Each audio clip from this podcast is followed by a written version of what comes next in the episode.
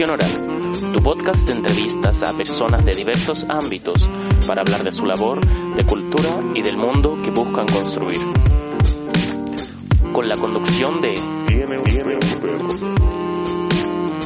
Síguenos todas las semanas en Instagram, Spotify y iBox como arroba tradición.oral.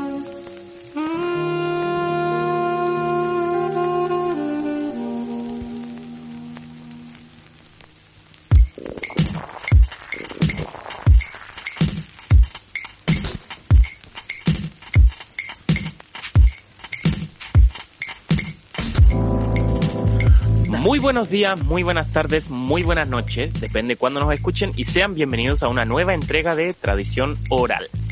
En el capítulo de hoy tengo a mi compañera de diplomado de gestión cultural, Isidora Palma. Eh, preséntate, por favor, Isidora. Hola, hola, aquí. Nuestra. Eh, yo soy Isidora Palma, la invitada de, este, de esta tarde. aquí a hablar de no sé, de teatro, de cultura. Sí, mira, mi, mi interés un poco en, invitarte era justamente eh, el que todos los que escuchan el podcast pudieran aprender sobre la gestión cultural desde todo lo que es el fondar y la obra de arte que muchas veces el círculo de músicos que eh, son varios de mis de mis auditores ahora eh, no conocen mucho entonces si nos pudieras contar un poco de eso de lo que has hecho y todo eso todo eso, hay un tema tan, tan grande y a veces un poquito apestoso, hay que reconocerlo, porque todo lo que significa estas postulaciones año a año eh, es un poco tedioso, pero mm, hasta el momento es la única forma en la que eh, es posible como financiarse, pucha, las creaciones y todo lo que uno quiera hacer, pues, porque porque no siempre los proyectos que uno quiere sirven para presentárselos a privados, no todos los privados están dispuestos a mojarse las manos y el potito en cultura, por lo tanto, si no es el Estado, ¿quién? Así que mm, hoy voy a silenciar mi WhatsApp. Es que, em, cacha que, es heavy, es heavy que de repente... ¿Ah? no, que te digo que es heavy que de repente... No, te decir que... Sí, que de repente eh, como que la creación se ve, se ve un poco entorpecida por el hecho de tener que buscar en el fondo financiamiento y plata que, claro, en el Estado está, pero hay que hacer como un trabajo más laborioso de detallar todo como para que no se pierda plata, que de repente con los privados uno llega así más... No, sí, es bien, por eso te digo, es bien complejo el tema, pero, pero por un lado también es, tiene cosas buenas, en el sentido de que cuando uno se ve la necesidad de postular a un fondo de cultura, que ahora actualmente están abiertos los fondos de emergencia para tus oyentes del mundo de la música, que me imagino ya todos sabrán, pero a lo mejor alguno no, que son estos fondos que abrió ahora el Ministerio a raíz de la crisis sanitaria. Entonces, claro, cuando uno le toca eh, presentarse a estos fondos es como que te pusieran en la patita en el acelerador frente a proyectos que de repente uno dice, chuta, pero ¿cómo si estoy recién empezando a componer? ¿Cómo ves saber cómo va a ser la carátula del disco? ¿Cachai? No sé, por así decirlo. pero por un lado también eso te lleva a te lleva como a empezar a pensar el proyecto pues, y aclarar ciertas cosas que a la larga igual es una pega que uno termina...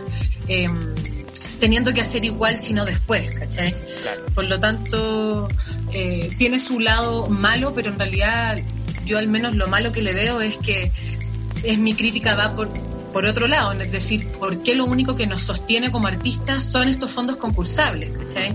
¿Por qué no hay otras vías? ¿Por qué no para los teatros, para las salas de música, para los que son festivales hace muchos años?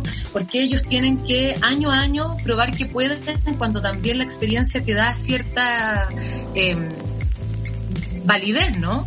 Por lo tanto, el, ministerio también debería ya empezar a financiar cosas de manera estable, no a perpetuidad, pero por un tiempo que le permita también a ciertas productoras, casas culturales, o todo descansar, o sea, crear, ¿cachai? No andar eh, en lo administrativo todo el tiempo, que es tan tedioso.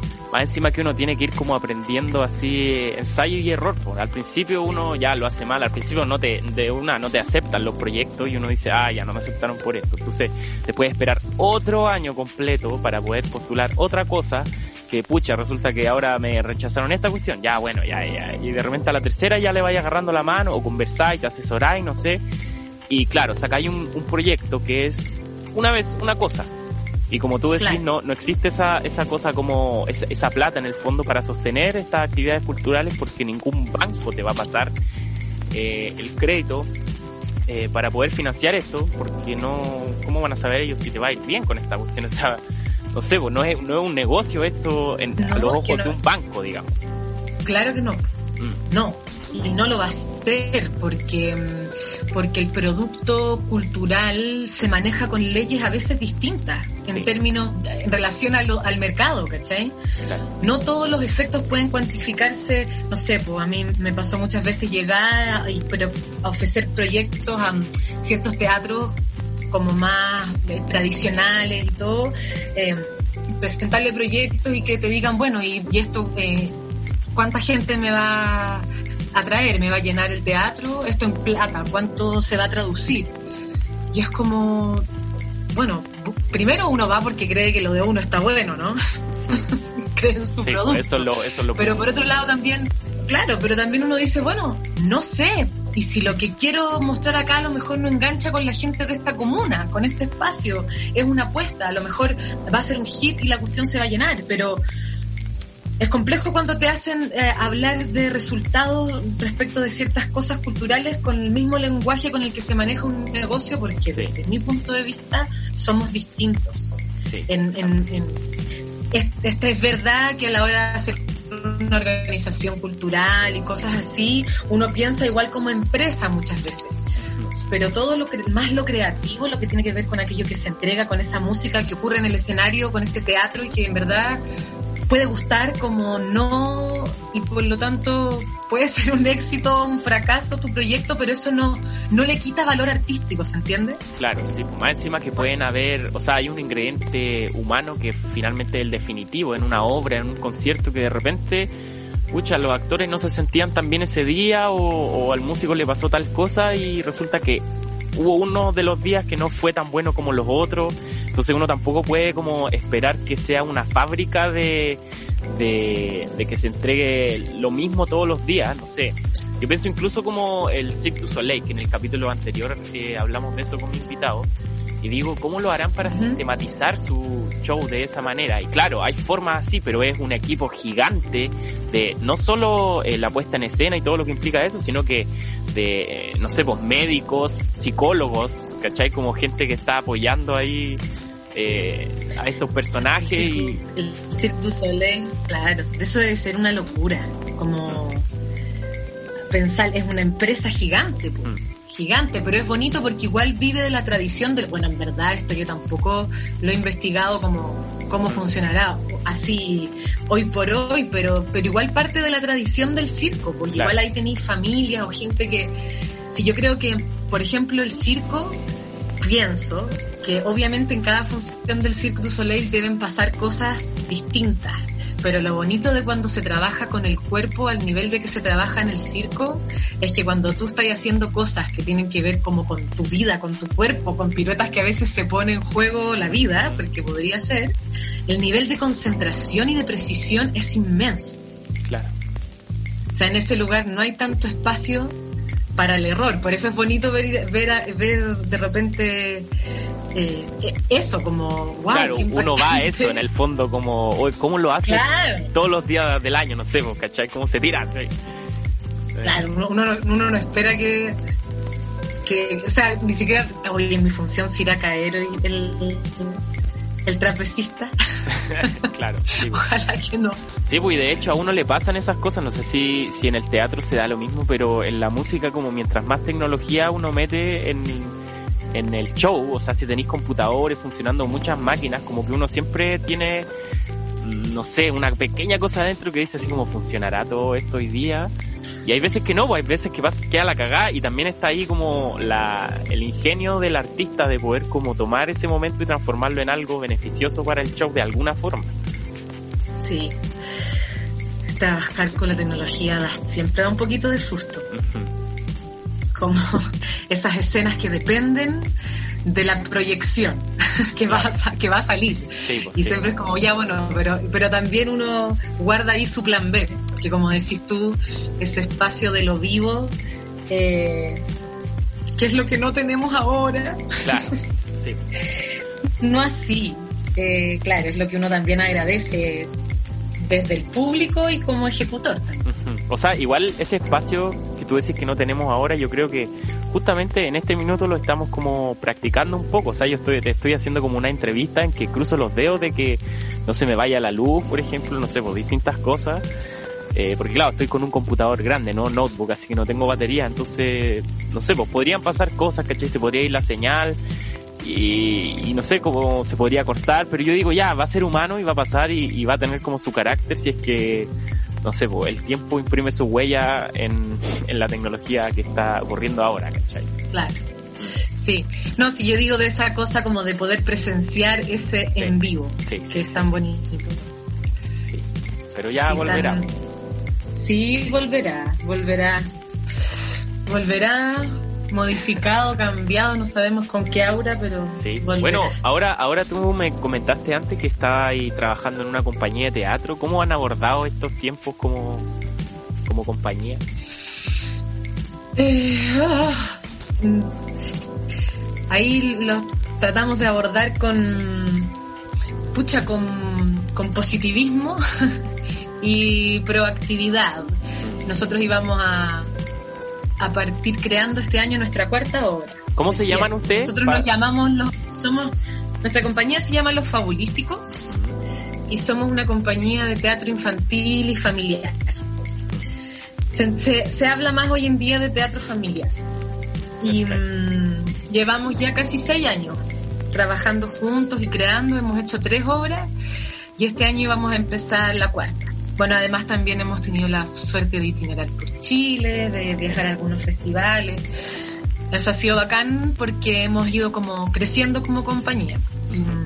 es un trabajo que a veces no, es fácil mantener en el tiempo, entonces cuando se encuentra el grupo humano con, quien se puede, independiente de que no esté exento de conflictos y problemas, es bacán. Bueno, y con ellos nada, pues íbamos a hacer esta obra y nos quedamos en nada o sea, nada en el sentido de que no podemos ensayar, tampoco han depositado, han pagado las platas, como que todo está muy atrasado, pero ahora empezamos a trabajar en un proyecto que consiste en convertir al radioteatro nuestras tres obras. Un radioteatro pensado para niños, niñas y adolescentes. Obviamente van a ser cápsulas más breves, así, pero mm, rescatando la música, el formato podcast, como Sí, en formato podcast y también, claro, ahí sí también podemos exhibirlo y en, radios, también súper entretenido. Ya. Em, así que estamos en eso, y pero también, claro, en un momento nos tocó replantearnos, como empezó la pandemia, no podemos ensayar, em, ya démosle, sigamos trabajando, tratamos de hacer estas escenas de boom, y de repente fue como, ¿pero para qué? Mm. ¿Hasta cuándo? Eh, hemos pasado también por hartas, como por, por hartas cosas, porque esta incertidumbre de como no saber cuándo se va a acabar, cuándo hay que empezar, también te va moviendo desde distintas partes.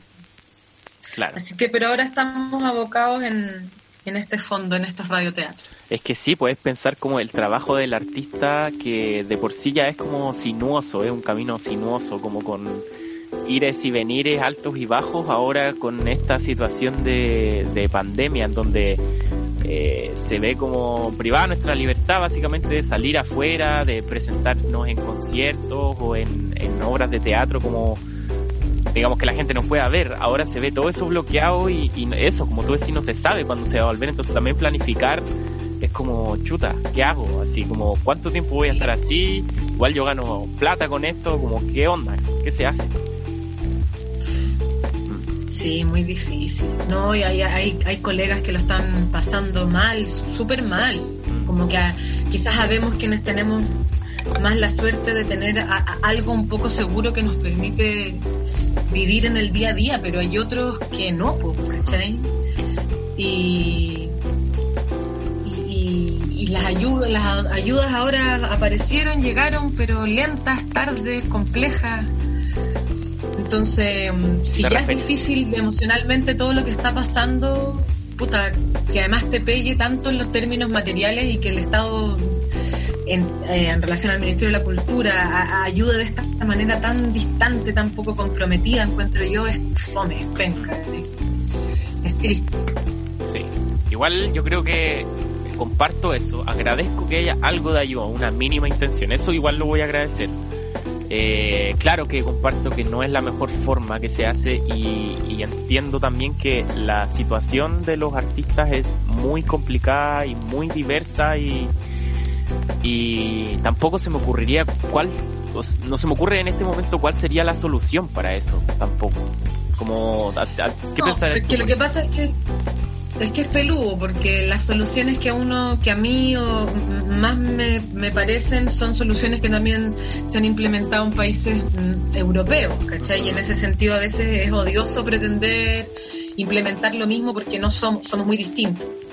Eh, sin embargo, igual hay formas más, eh, más intermedias. Eh, si tú, si tú sabes, o sea, se supone que el ministerio no puede entregar eh, plata directamente y por eso te entrega la posibilidad de hacerlo a través de fondos.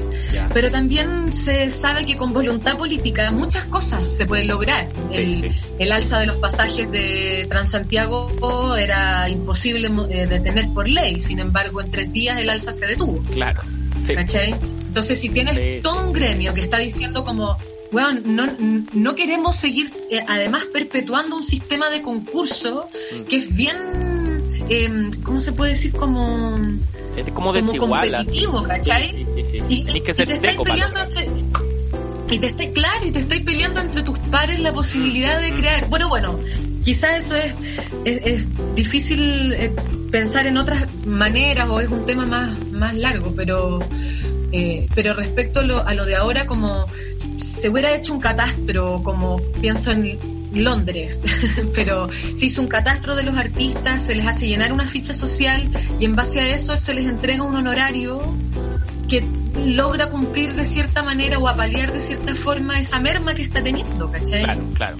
Pero resulta que ahora sumado a todas las dificultades que esto conlleva en términos eh, espirituales, materiales, psicológicos para todos, además ahora hay que ponerse a inventar formas de ganarse, de, inventemos un proyecto, ¿sabes? Sí, porque en el fondo no hay nada, como es como ya, bueno, te dan un fondo que tú puedes concursar y lo vayas a sacar en un tiempo más, pero que así de este tiempo allá, por un lado. Y, por otro, eh, comparto profundamente lo que decís de la voluntad política porque el ejemplo está en el tema de las cajas, ¿cachai? O sea, eh, el, darle cajas con alimento a las personas que no tienen nada que comer es una medida como, ya, bueno, lo soluciono ya y me, y me voy, ¿cachai? Pero no estáis como deteniéndote a ver eh, la economía que existe alrededor de todas esas personas y de los negocios de su barrio y, y un montón de cosas como variables que igual, igual, no sé, pues alguien en un, en un puesto así importante tiene que considerar, ¿cachai? Como que uno lo mínimo que le pide a una persona en un puesto de ministerio, ¿cachai? Sea cual sea, ¿cachai? Es que analice el panorama general y cómo puede hacer eso eh, gastando los menos recursos posibles, ¿cachai? Logrando el mejor resultado, como dentro de este sistema capitalista que funciona, querámoslo o no, de esa forma, ¿cachai? Por ahora, digamos, que ojalá, ¿no? En un tiempo más. Pero claro, entonces como tú decís, eh, el, el, hacer esta, este catastro en Londres nos da a entender que igual, no sé si, si tendrán su Ministerio de Cultura o qué figura como política tendrán, pero hay un, un órgano, un organismo que vela por los intereses de los artistas realmente, ¿cachai? Como tienen un peso eso y ven la importancia de eso. Sí, bueno, es que bueno, también ahí uno se puede ir como llevando hartos temas, porque tiene que ver con una manera de entender la cultura en Europa que, no es la misma, es distinta que acá, ¿caché? Claro. Pero claro, a estas alturas también es, da rabia porque, mm, bueno, porque tenemos un ministerio hace no tanto, primero, creo que van a ser tres años de ser ministerio, ¿cachai? 2017. Em, del 2017 eh, tenemos una ministra relativamente nueva, em, pero yo no escucho eh, mayores pronunciamientos, uno no ve un ministerio que se la esté, que se esté posicionando en un lugar con alguna actitud frente al arte, frente a sus artistas. Em, ya, tiráis los fondos, que es lo que se hace siempre, pero pero ¿qué se está pensando más allá? ¿Cómo nos estamos replanteando la cultura como después de esto? Y si está ocurriendo a nivel ministerial, la pregunta entonces es ¿por qué no se está comunicando hacia afuera? ¿cachai? Sí. Yo ahora siento que el ministerio está en una... Sí, como que no tiene personalidad en el fondo su... No, no sé para dónde va. no sé para dónde... Sí, yo pienso, yo pienso, este gobierno para dónde. Claro, yo pienso ejemplos por, eh, como eh, Corea del Sur, ¿cachai? Y Corea del Sur fue un país que se planteó como, de nuevo, dentro del, del esquema como super capitalista y todo, exportar su cultura, ¿cachai? Y hoy día nosotros podemos ver el K-pop como un fenómeno mundial y eso fue como de alguna forma mm, como premeditado por un por un gobierno, ¿cachai? Como da, ocupemos esto que es nuestro, saquémoslo afuera y hagamos algo con eso, ¿cachai? Y es brigio como podemos nosotros denotar como una cierta identidad y todo eso, que yo creo que igual existe acá, pero no hay nadie que, o no existe en el fondo un, un gran conjunto político que, quiera organizar eso, como tú decís. Es como que se, cumplen metas nomás, no sé. Sí, pero igual ponte tú. Yo, eh, sí, ahora, igual se ha hecho harto en términos como de internacionalización. Eh, todo esto de las economías creativas y todo este boom ha hecho que igual eh, Chile exporta para afuera eh, harto. ¿cachai? En términos eh, de, todo, culturales, gastronómicos, como que la imagen, en, términos, y eso lo han hecho los artistas, lo han hecho también eh, algunos programas de, ay, de gobierno. Quiero, quería ahora nombrar uno este que es bien típico, pero se me, acaba de ir el nombre. Pero, mm, claro, y entonces en ese, a lo que voy con esto es que Chile, eh, en términos de Producto Interno Bruto, sí le, significa al país ingresos, porque lo que se internacionaliza, internacionaliza en términos de cultura y de mercado cultural, sí repercute positivamente en la economía de este país. Pero entonces resulta que a la hora de mm, de que eso se traduzca en, políticas internas que le hagan justicia y que pongan a los artistas y a los gestores y a los creadores en un lugar digno y que dé cuenta de que hay un país y un Estado al que le importa, eso es lo que no pasa. ¿Cachai? Ocurre el estallido social, se cierra todo y es como, bueno, porque este problema no es de ahora, este problema partió, todo parte, no, parte en octubre. Mm bendito estallido, yo que no se entienda que lo veo como un problema, pero pero sí, pues, pero, pero trajo un montón de consecuencias que en, un momento todos dijimos como está muy bien, sí, es, parte de la herida que tenía que develarse. ¿Cachai? Y creo que una de las cosas que más se ha abierto es que los artistas y los gestores y los gente del mundo del arte y de la cultura, los editores, los pintores, todos vivimos en una situación laboral precaria. Súper, sí. Y eso, yo estuve en una reunión, estuve en una reunión con gente de parte del Ministerio de las Culturas y ellos, con, eh, ¿cómo se dice? Eh, declararon y admitieron una tremenda deuda en términos interministeriales. Es decir, el Ministerio de Cultura no, comer, no conversa con el de Hacienda, no conversa con el de Trabajo, em, no conversa con el de la mujer. Y entonces no hay diálogo. Entonces se van a lanzar un bono para los seguro para los independientes que nos podría haber beneficiado un montón quizás a los artistas que boleteamos. ¿Y dónde está eso? Yo no sé si hay un ministerio de las culturas que esté presionando para que eso salga porque significa retribución para los artistas y para el mundo del arte, de la cultura, Es curioso porque porque uno pensaría que, claro, no sé, Piñera, eh, entendiendo que es un empresario y con todo su sistema mental, bueno, puede ser que no, no entienda que tiene que existir esa relación. Pero dentro del propio ministerio, como, ¿por qué no ocurre, no sé, ¿Por qué, este, por qué, desde el eso da cuenta de la, el lugar que, que, ocupa la cultura en la escala de prioridades de este país. Mm. Sí. Para mí eso es un reflejo, porque seguro que les importa, pero ¿cuánto les importa? Hay que ver en qué lugar estamos, qué lugar ocupamos. Eso, lo que, está, lo que está pasando hoy en día demuestra justamente eso.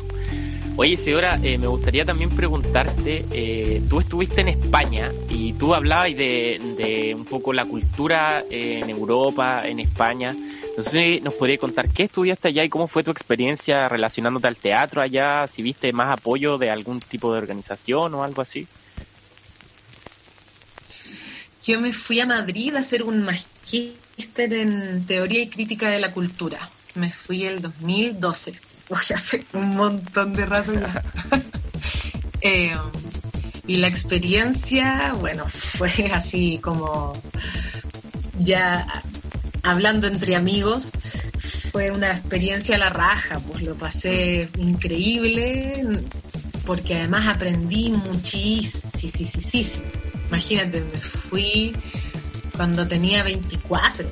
Claro hacer un magíster y tenía clases con compañeros que ya habían terminado por filología inglesa y filosofía y mil de cosas. entendían todo, y no entendía nada. ¿De qué era el magíster? eh, es un máster en teoría y crítica de la cultura. Ah, ya, perfecto. Era básicamente, o sea, la, la, columna vertebral era filosofía y yo ahí me enfrenté por primera vez, no, que aquí no lo había estudiado, como a los estudios culturales. Colonialismo, feminismo. Perfecto. Eh, bueno, y muchas otras cosas. Así que nada, fue muy entretenido y, claro, a, mis 24 años me tocó meterme y conocer una cultura que, pucha, es en tantas cosas tan distinta a la nuestra y a mí me, encantó lo que vi allá, ¿cachai? Me, encantó vivir en una ciudad en donde eh, la gente tuviera accesos igualitarios a las cosas. Mm. Una sociedad no clasista, o sea, a ver, todas lo somos ya en ese pequeño, en, menos que ciertos porcentajes. Claro, pero, pero eran sociedades como mucho más libres, más abiertas, más desarrolladas, pues, en modo de llevar y entender la cultura. Entonces, eso te vuelve distinto, ¿cachai? No mejor ni peor, pero sí distinto. Y lo que yo vivía allá me encantó. Además, a, mí me tocó estar justo para toda la última crisis grande que hubo, porque pues, fue la del ah, Sí, pues justo te, te cayó La del 2010 me tocó toda esa crisis cuando los, la gente se tomó la Plaza del Sol y acamparon ahí y toda la cuestión. Y, y fue la raja también ver ese... Era triste porque lo que estaba pasando obviamente era muy complejo, pero y trajo muchas repercusiones para el mundo de la cultura. Me acuerdo que esos años les, restringieron el presupuesto, eh, estaba como súper compleja la cosa. ¿Pero tanto como acá, eh, sí o...? Lo que pasa es que no sé, no sé en qué porcentaje, pero claro, para un país en donde los artistas están eh, mucho más, como se dice, como subsidiados, obvio que la merma es mucho mayor cuando se restringe desde el Estado. Pues. A nosotros el subsidio no es mucho, así que... Claro, sí. Pero... Mm, pero bueno, también uno está allá y era bacán, pero también yo echaba mucho de menos cosas de acá, de, no sé, pues acá tú decís, oye, tengo una idea bacán, ¿quién se suma? Y salta la gente y se sí, pues, es como más motivado. Sí, pues te mueven otras cosas. Allá primero era como bueno y de qué se trata, o sea, como cuánto, cuánto son las lucas, como mucho más. Institucionalizado todo, como más, más hecho pega, porque acá se da caleta eso de por amor al arte, así que tiene su parte buena, como tú decís, como hay más apañe espontáneo, quizás como hacerlo por hacerlo y tratar de lograr algo bacán eh, pero también precariza muchas veces, o sea, ven a tocar acá y te pago con una chela, ¿cachai? Como, claro. No, está bacán, pero pucha, ¿hasta cuándo, cachai? Entonces, quizás podríamos hablar de un equilibrio entre esas dos, entre esas dos, como, no sé, facetas. Que tú, tú me comentabas antes cuando eh, discutimos un poco de lo que hablar acá en este capítulo, de una obra que te tocó montar, eh, en donde pudiste como ver un poco eso, ¿no? Como un, un director eh, chileno radicado en Alemania que quiso hacer una super obra acá en Chile. Cuéntanos un poco cómo fue eso. Sí, nosotros el año 2015 nos adjudicamos un fondar de excelencia para mm, que son se le llama de excelencia porque se lo dan a en este caso Alejandro, que era un director con, con mucha trayectoria eh, y respaldo, entonces te dan plata por un periodo de tiempo más largo, como por un año. Y, y nosotros hicimos una versión de, del Fausto del Goethe. Perfecto. Pero llevada aquí a las tierras sudacas, la, la reescritura la hizo Mar Saavedra, guionista, el papá de la actriz de la Catalina Saavedra. Eh, hicimos, claro, Fausto Sudaca. Y efectivo, fue un montaje increíble. ¿eh? Alejandro hizo una escenografía eh, maravillosa, tenía una cantidad de, símbolos, vestuarios lindos, para parafernalia técnicas y muy bacán. La obra duraba tres horas. Em, no sé, yo nunca me había, nunca había trabajado así con un director, era claramente otra mirada.